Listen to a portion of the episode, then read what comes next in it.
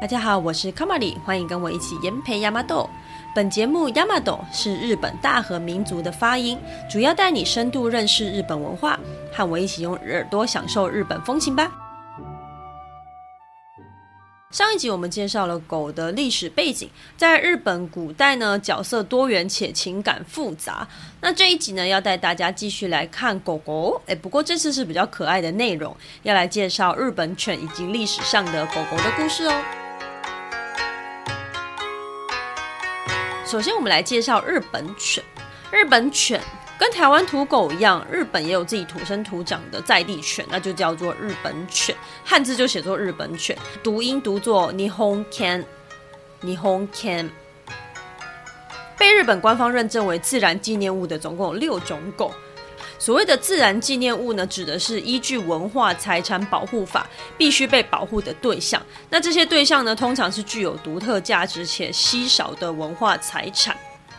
好，那被指定成自然纪念物的六种狗分别是柴犬、秋田犬、济州犬、四国犬、甲斐犬，还有北海道犬。台湾人比较知道的应该是秋田犬跟柴犬，那其他四种其实我在查资料之前自己也是没有听过，大家可以自己去搜寻一下。它们长得其实还蛮像的，个性其实也都差不多，就是呃很忠诚啊，很顺从啊，大概就是狗狗中的狗狗那种感觉。我会挑他们各自有不特色的部分介绍。首先从台湾最普遍的柴犬开始，柴犬在这些犬里面呢，它算是体积最小的，属于小型犬。不过它跟狼的基因最相近，它的个性很忠诚，对主人也十分顺从，头脑好，并且警戒心很强，对主人以外的人就很警戒，这样子，也通常会被当作猎犬呢、颜色就是我们一般看到的茶色啊、黑色啊、白色啊，或者是一些比较混色的。值得一提的是呢，有一种叫做豆柴，豆子的豆，柴犬的柴，日文叫做豆柴巴，豆柴巴。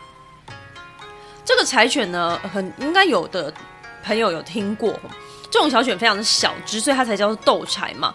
身长大概才三十到三十四公分，大家可以拿一支尺啊，其实真的是很小。体重四到六公斤左右，比我们家的猫还要小。我们家的猫有点大。那这种豆柴呢，它很可爱，不过它很有争议的是，它到底算不算柴犬的一种，或者是说呢，它们到底适不适合被列为天然纪念物？诶，在日本是很有争议的。为什么呢？因为豆柴是很近代才被繁殖出来的。那这种斗柴呢，有一种说法是在过去神文时代的时候啊，不是有出土一些很小的狗的骨头吗？也再帮大家复习一下，就是我们之前上一集提到的，诶，神文时代是最早就是开始出土狗狗的骨头的时代。那那个时候出来的狗，我们叫它神文犬。那这种狗的体积比较小，所以呢，有一种说法就是说，诶，那个那种狗其实就是斗柴的祖先哦。不过斗柴呢，它在后来历史的长河中消失了。呃，不知道为什么，可能是灭绝了吧，或者是被吃光了吧，好，好像哪一种都有可能吼。那到了昭和时期，日本人才再度用柴犬再培植出来的，所以它到底能不能列为天然纪念物，甚至它到底算不算柴犬的一种？对，因为柴犬是天然纪念物，所以如果斗柴算柴犬，所以斗柴就会等于天然纪念物。呃，这个在逻辑上是符合的吧？对，就是因此呢，它非常的有争议吼。我们先不要管斗柴或者是柴犬到底算不算天然纪念物，它在日本跟台湾人气都相当的高。好，秋田犬也是台湾人比较多人会知道的，它跟柴犬长得很像，不过它比较大只，这是我们一般的印象吧？那这个印象是正确的，它是属于大型犬哦。那有名的那个《八公物语》。就是我们叫忠犬小八吧，忠犬小八的故事主角那只小八，它就是秋田犬啊。这个故事还蛮有名的，不过我这边大概还是讲一下哈。大概就是说呢，小八哈是一只秋田犬，废话哈，它是一只秋田犬。它被主人领养之后呢，某一天主人就过世了，它是生病突然过世。那小八接下来就是每天都会去主人回家的那个车站等他回来，非常的感人。那这个是故这个故事是真的。呃，小八过世之后呢，他们后来还有用他的遗体来检验他的死因。那现在在东京涩谷站外面还会有小巴的铜像，大家如果我去日本的话，可以去看看。那秋田犬个性一样是很忠诚啊，对外人很凶。据说它是可以跟熊或鹿匹敌的犬种。那我这边鹿不是指那种小小只的那种梅花鹿，我指的是那种嗯，有点像驯鹿那一类的东西吧。反正就那种山上的那个鹿吼，就是很可怕。所以秋田犬还蛮凶的，不要随便不要随便惹人家。接下来四种在台湾可能会比较冷门，我们一个一个来哈。首先是济州犬，济州犬它就是在济州这个地方的狗，济是呃一个密布在一个自己的己的那个济，州就是美洲的州少掉水部，济州。济州位于纪伊半岛的这个地方，那纪伊半岛它的范围比较。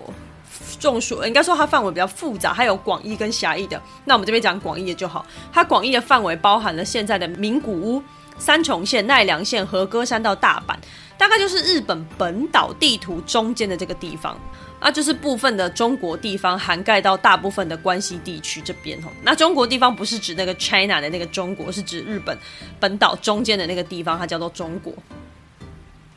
那济州犬现在除了用在家庭饲养之外呢，它会拿来当做猎犬，或者是呢防止呃小动物破坏农田，当然就是守护农田那一种保护犬。嗯，哎，个性属于刚强啊、警戒心强啊、忠诚顺从啊之类，就跟前面的都一样。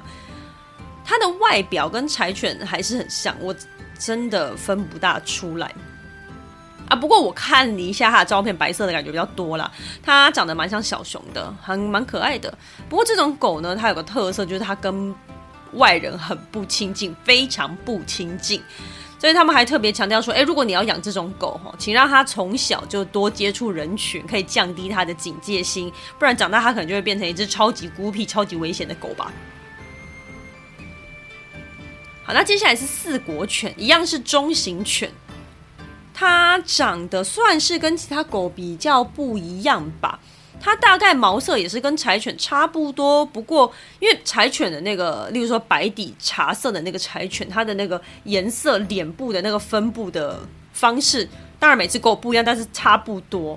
那四国犬就是也是那种分布方式，它只是换了一种模组，嘿，一样的东西换一种模组，这个讲起来有点复杂。好，总之就是大家可以去看照片啊。它的颜色分布不一样啊，不过值得一提是它鼻子是日本犬里面最长的。再来眼睛其实也有一点不一样，柴犬的眼睛算杏眼吗？就是圆圆的，然后眼尾往上掉这样子。那四国犬眼睛比较细长，比较小，就是很像传统日本人。嗯，这样讲会很没有礼貌吗？嗯。那四国犬有个非常大的特色，就是呢，它被认为是前面的弥生犬。再帮大家复习一下，我们上集的时候有讲到，一开始出土的是神文犬，体型比较小。那接下来出土的是弥生犬，也就是神文时代的下一个时代叫弥生时代。那那个时候出土的狗叫弥生犬，弥生犬体型比较大一点点，那被认为跟神文犬是不一样的犬。那我们刚刚讲神文犬很有可能是斗柴，那弥生犬就是现在这个四国犬，还蛮有趣的吼，就是呃，你可以看到几千年前都长一样的东西。那四国的话呢，它在日本的东南方，下面有一个独立分开的大岛。这个岛呢，风景很漂亮，很自然，然后还蛮淳朴的，所以四国犬也保持了这种野生朴素的外表。过去是拿来猎山猪用的，而且它在日本以外的地方你几乎是看不到的，所以大家没看过是很正常的。这种狗的个性很淡定，不会突然起笑。哎，不过一样，它就是比较凶，就是一样啊，忠诚啊，然后对外人很凶这样子。所以如果没有结扎公狗，它是很容易跟其他动物或狗狗打起来的。嗯、就还蛮原始的。而且再来，它是在山中奔跑狩猎的，所以肌肉非常的丰富。下一个是北海道犬，北海道犬也是中型犬。北海道以前呢是叫做爱奴人的族群在居住的，那北海道犬就是跟着爱奴人一起生活。呃，外形的部分，救命！它跟其他狗都长得一样，我整个狗脸盲，哎天哪，完蛋！颜色大概就是一样的，就是什么茶色、黑色、白色、混色啊，然后跟四国犬一样，从以前到现在都没有人工改良过，所以长相就是千年如一日。嗯，是这样用的吗？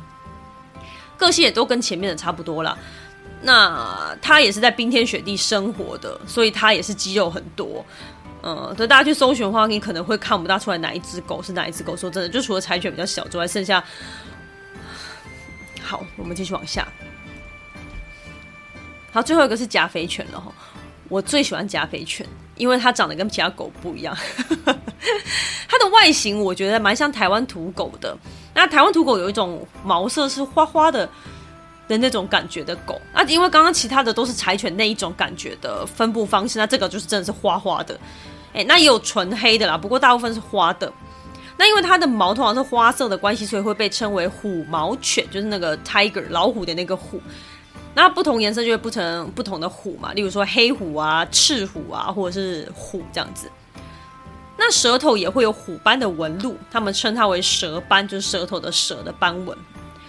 那加菲犬也是中型犬，生活环境在现在的山梨。山梨县在哪里呢？它在东京的隔壁。那这个山梨县它最有名的就是它分到一半的富士山，啊，另外一半在静冈啊。那山梨县这一带在古代是叫做甲斐，所以它就称为甲斐犬。这个狗个性一样很忠诚啊。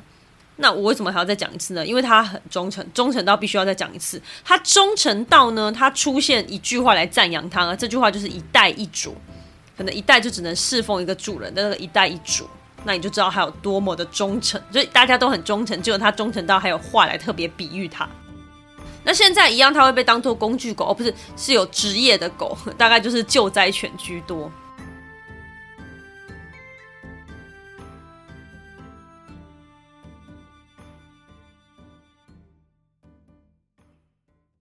好，跟大家介绍完日本传统的狗了啊，哦，他们真的都长得很像，真的都很可爱。如果你喜欢柴犬或秋田犬的长相的话，你应该也会很喜欢日本犬，真的蛮可爱的。好，那接下来我们要开始介绍跟狗相关的景点或者是历史人物，就是一些故事啦。那这些故事呢，都有实际可以参访的地方，所以如果以后大家有机会到这个地方的话，我们都可以去看看哦。第一个是圣德太子，圣德太子是日本历史上很有名而且很重要的一个人物。嗯，身为台湾人，我自己有听过啦，我不知道大家怎么样。不过在日本，应该是日本所有人都会知道那种等级的。那这边没有要介绍他的故事，我大概讲一下，他在政治啊，或者是建筑等等领域都很有发展，而且他有去中国把一些东西带回日本，所以对日本那个时候的一些文化是也是很重要的一个角色。据说是一个天才啦。那他的爱狗叫做雪丸，雪就是下雪的雪，丸就是丸子的丸，日文叫 Yukimaru。刚刚说了嘛，圣德太子是天才，所以他的狗也是天才。圣德太子说呢，这他的狗会诵经，还会说话，会表达他的心情。可能 maybe 主人是天才，那狗也是天才吧。然后就是英雄惜英雄的那种概念，这样子。那雪丸过世的时候呢，圣德太子就特别命人帮他造了一个坟墓，然后也盖了一个雕像。这尊雕像在现在的奈良县的达摩寺里面，蛮可爱的，圆浑圆浑的。而达摩寺位在的那个地方叫做王寺町，王子的王，寺庙的寺，町就是三丁目、二丁目的一个田一个丁的那个丁。那王四丁的丁公所，大概就是我们去公所的地方了。他们的吉祥物就是雪丸哦。好，下一个是西乡隆盛。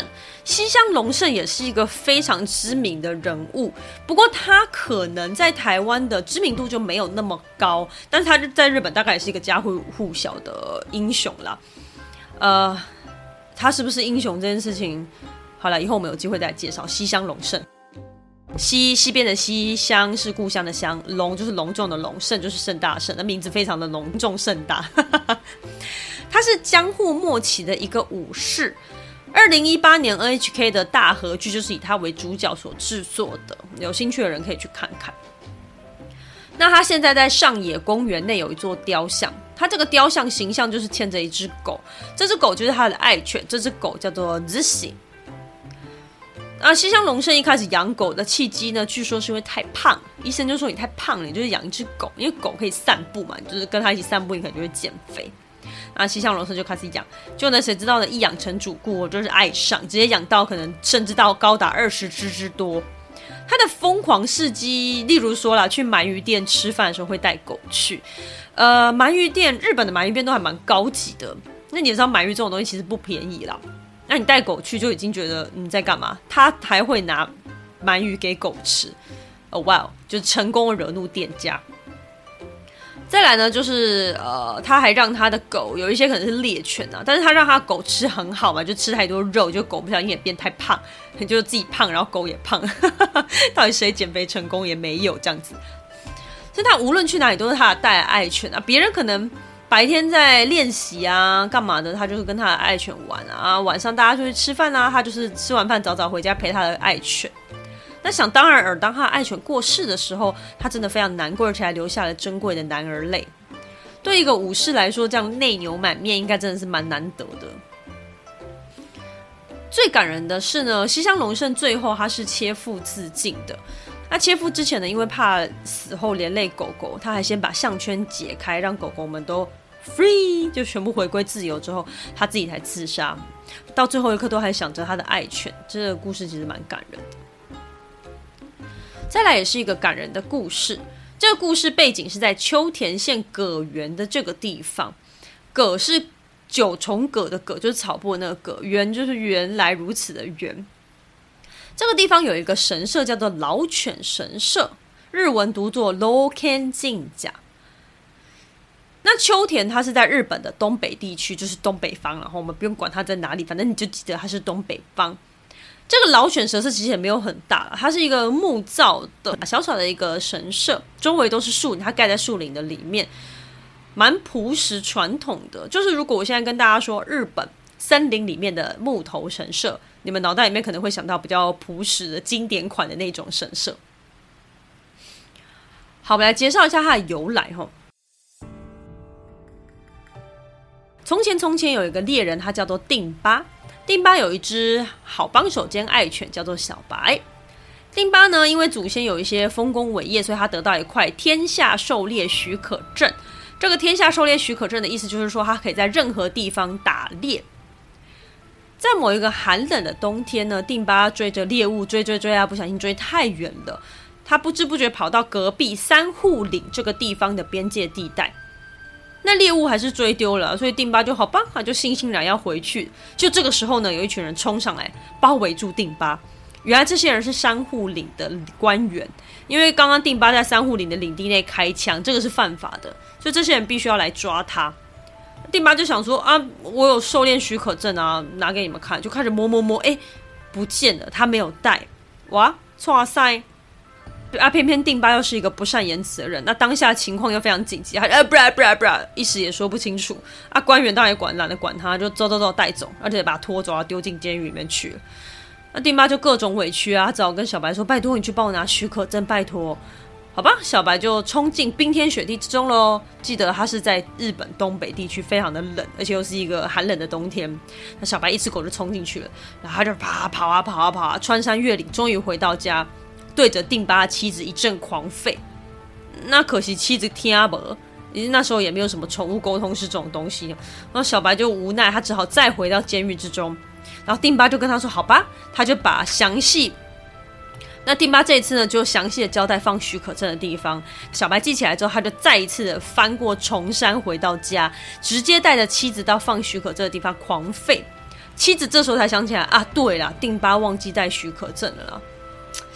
这个故事到这边其实有个 bug 吧，丈夫没有回家，剩下一只狗回来乱叫，妻子都不会觉得很奇怪，好吧？他可能每次打一个都打很久吧，我也不知道。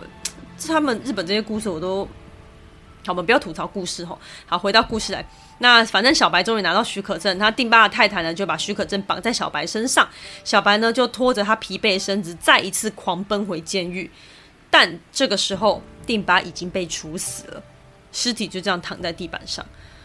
小白非常非常的悲伤，他大声悲鸣，悲鸣到整个三户城都能够听到。这个小白的嚎哭声呢，持续了非常多天。接下来发生了奇怪的事情，开始天灾地变。呃，最终呢，与行刑定八相关的人，就是处决定八相关的人，全部都无故恨死。那定八死了呢，但是他的妻子跟着小白还是一起被流放到葛原这个地方，也就是我们等一下老狗神社这个地方。那小白他原本跟着他妻子啊，就有一天突然就消失不见，过了好久好久才在附近的山上找到，但这个时候小白已经变成一堆白骨了。那说也奇怪吼，之后只要武士经过小白死掉的这个地方呢，马匹就会突然发疯，导致武士可能摔马受伤之类的。村人才想说啊，会不会是小白对于杀死定巴的武士心怀怨恨？大家就想说，好吧，那不然我们在山腰盖了这座神社来供奉小白，看可不可以安慰他的灵魂。所以呢，这就是老狗神社的由来啦。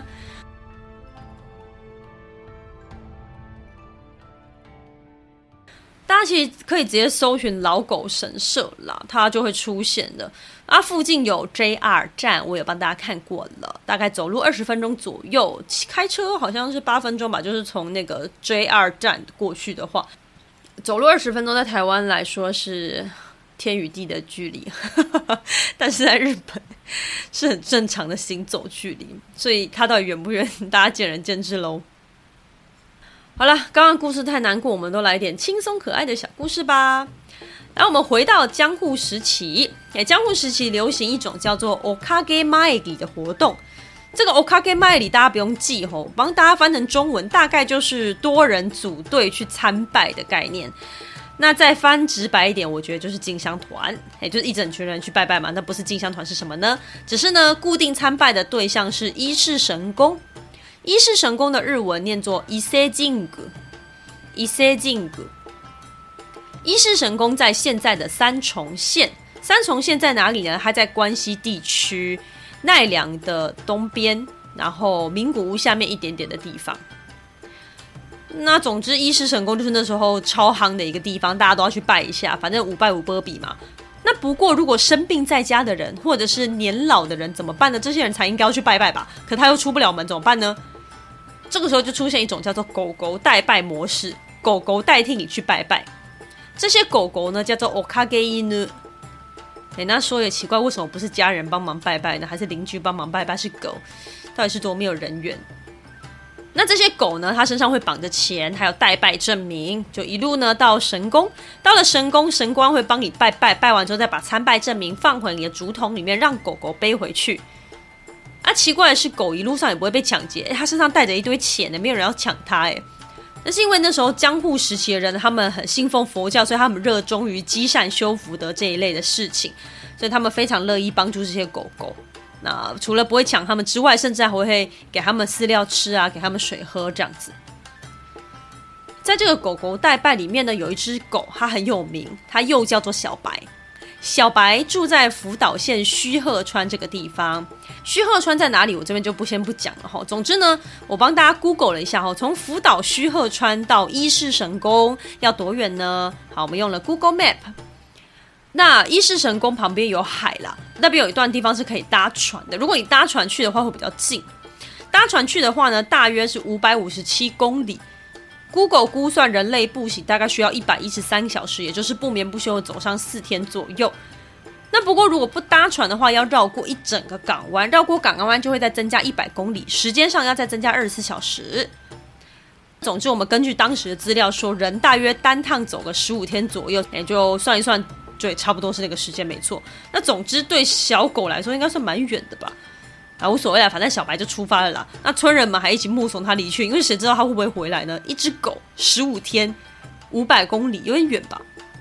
不过说也奇怪，小白真的两个月之后他就回来了耶。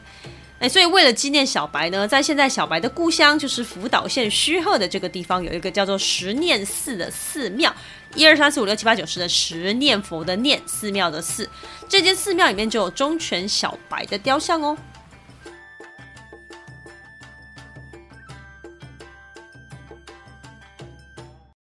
那最后呢，来到我们的文化时间，我们了解了狗的历史，还有一些相关的故事。我们知道狗跟日本人之间的那些复杂的关系。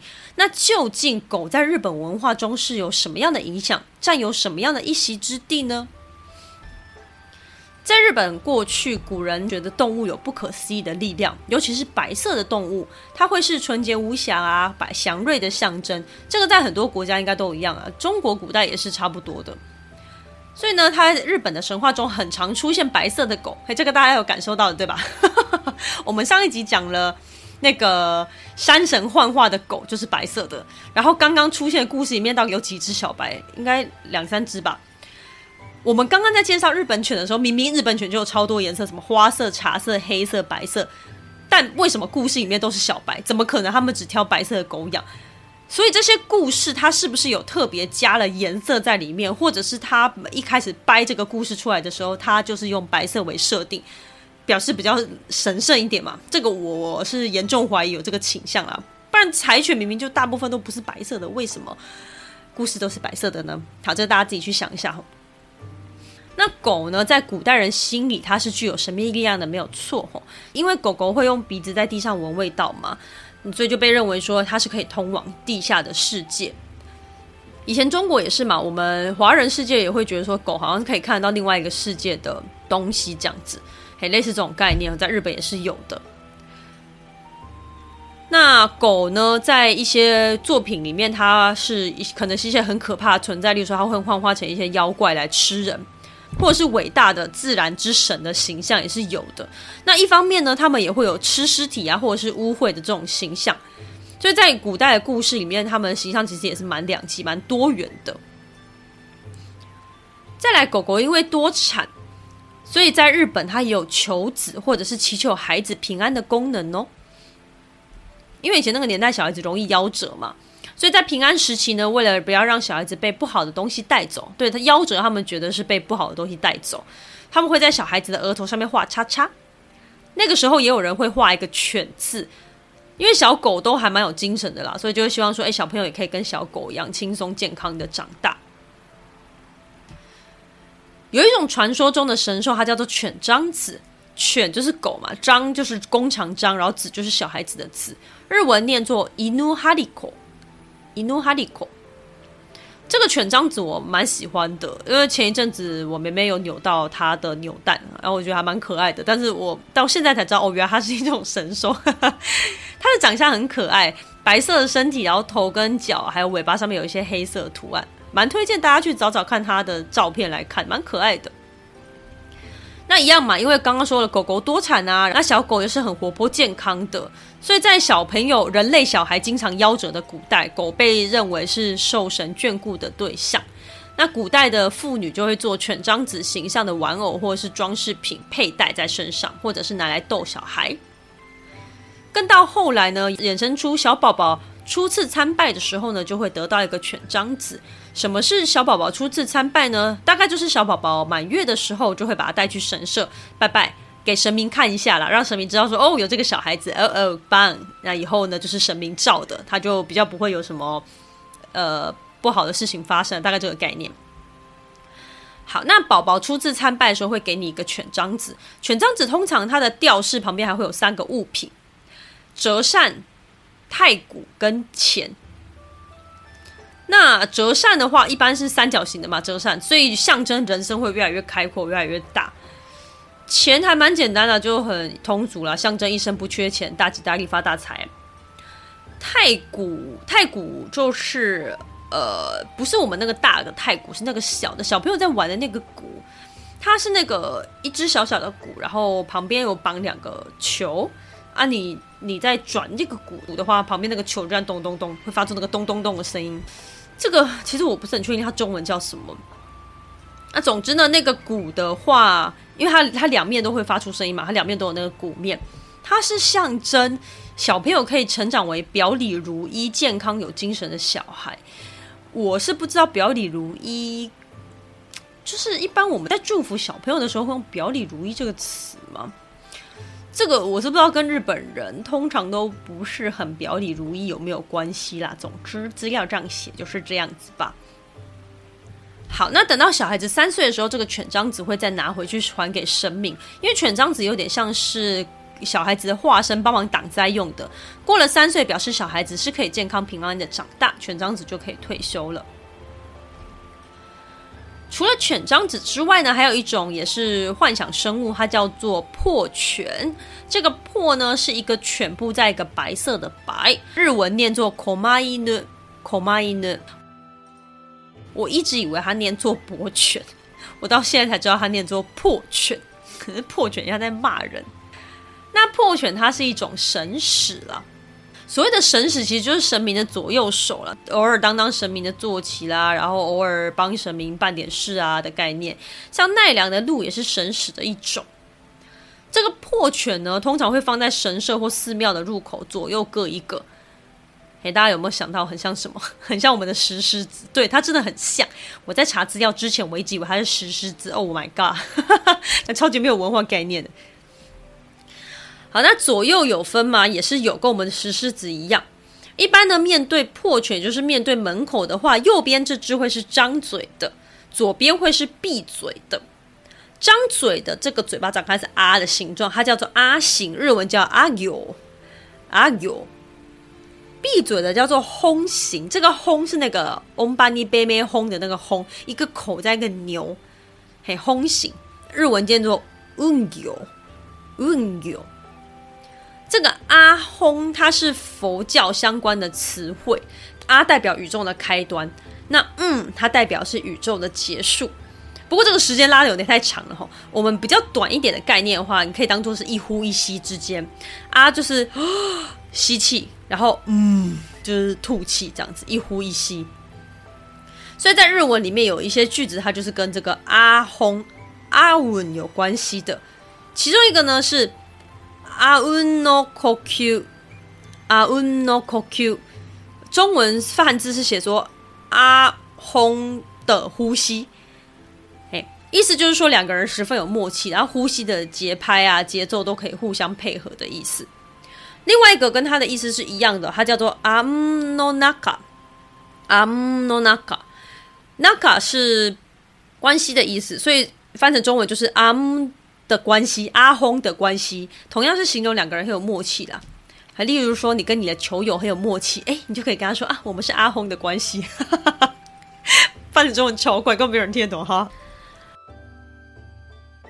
狗在日本文化里面的关系，其实跟中华文化有点像，这个大家可以稍微思维一下。像例如说，狗很忠诚啊，或者是它是灵界的使者。可以带领死者进入另外一个世界啊，或者是通灵等等等吼，这些文化其实都有一些相同之处。但很特别的是，在中国古代，因为狗的特殊性，它很常会被拿来当做贡品，对吧？你稍微想一下，诶，好像很常古装剧有时候会看得到这样子的环节，或者是说，因为狗是一样很特别的，所以它会被拿来拿狗血去驱邪，这些应该现代电影都很常见。不过在日本古代却。除了食用之外哦，呃，还有我们说到那个犬追物了之外，很少有任意宰杀狗的情况，或者是拿来当祭品这件事情几乎是没有的。嘿，这件事情很值得思考啦。那我个人的想法是，因为日本大家这样简单的看一下它的脉络，它其实在过去是非常受佛教影响的，哎，那就很相信累积福报啊、因果轮回等等等。我刚刚的故事里面都有出现。但中国古代除了佛教之外，还有很重要的就是什么？儒家思想还有道教，就是所谓的儒释道。尤其是上位者的思维啊，就是我们的皇帝，古代皇帝的思维来说，儒家思想可能占的比例真的还是比较高，或者是高很多。日本呢，不是没有受儒家思想影响哦，它其实有，但是我觉得影响的层面跟那个比例其实是很不一样的。在中国古代呢，因为儒家讲求的是礼义廉耻仁义道德这一类的，所以古代人、中国古人在做事情的基准可能会比较偏向是这一块。就诶，你当下面对这个情况的时候，面对你的长官啊，或是你的朋友啊，你身边的人，你要用仁义道德这样子的基准去做选择。这个时候呢，转世轮回或因果报应，它可能会比较淡薄一点。再加上中国历史上其实有蛮多次毁佛事件的，就是毁佛教这件事情，嘿，可能都会有多多少少有些影响了。更不用说还有道教的思维，那这个就把事情变得太复杂化了。嘿，啊，这个就我们就扯太远了。我们讲的是日本，我们就先放到一边。那回到日本的话呢，日本刚刚说了嘛，佛教影响比较大之外，还有他们自己的叫做神道教。神道教讲求的是什么？是万事万物皆有灵，一切山水树木都有它的神灵。哎，我们之前有讲过，哎，山有那个山神。再来呢，就是稍微有提到过，就是日本古代他们相信动物都有灵性嘛，因此可能杀戮的部分就比较少一点。到了现在，日本的贡品里面除了鱼之外，剩下大部分都是花啊、点心啊、水果之类的。你很少会看到跟我们华人一样什么啊三牲啊、猪头啊这种很华丽啊、比较荤腥的食物。那不过日本的佛教跟现在台湾常见佛教现在已经不大一样哈，以后有机会我们再来介绍。以上是我个人的看法了，如果有错误的，或者是大家有其他想法，都欢迎留言跟我讨论哦。好了，那狗的故事也终于要告一个段落了，希望你能够喜欢。下一集我们要来介绍让外国人看得好心动，吃了却牙齿好痛的甜品，兼具艺术价值和文化意义的和果子。谢谢大家的收听，我们下集再见喽，拜拜。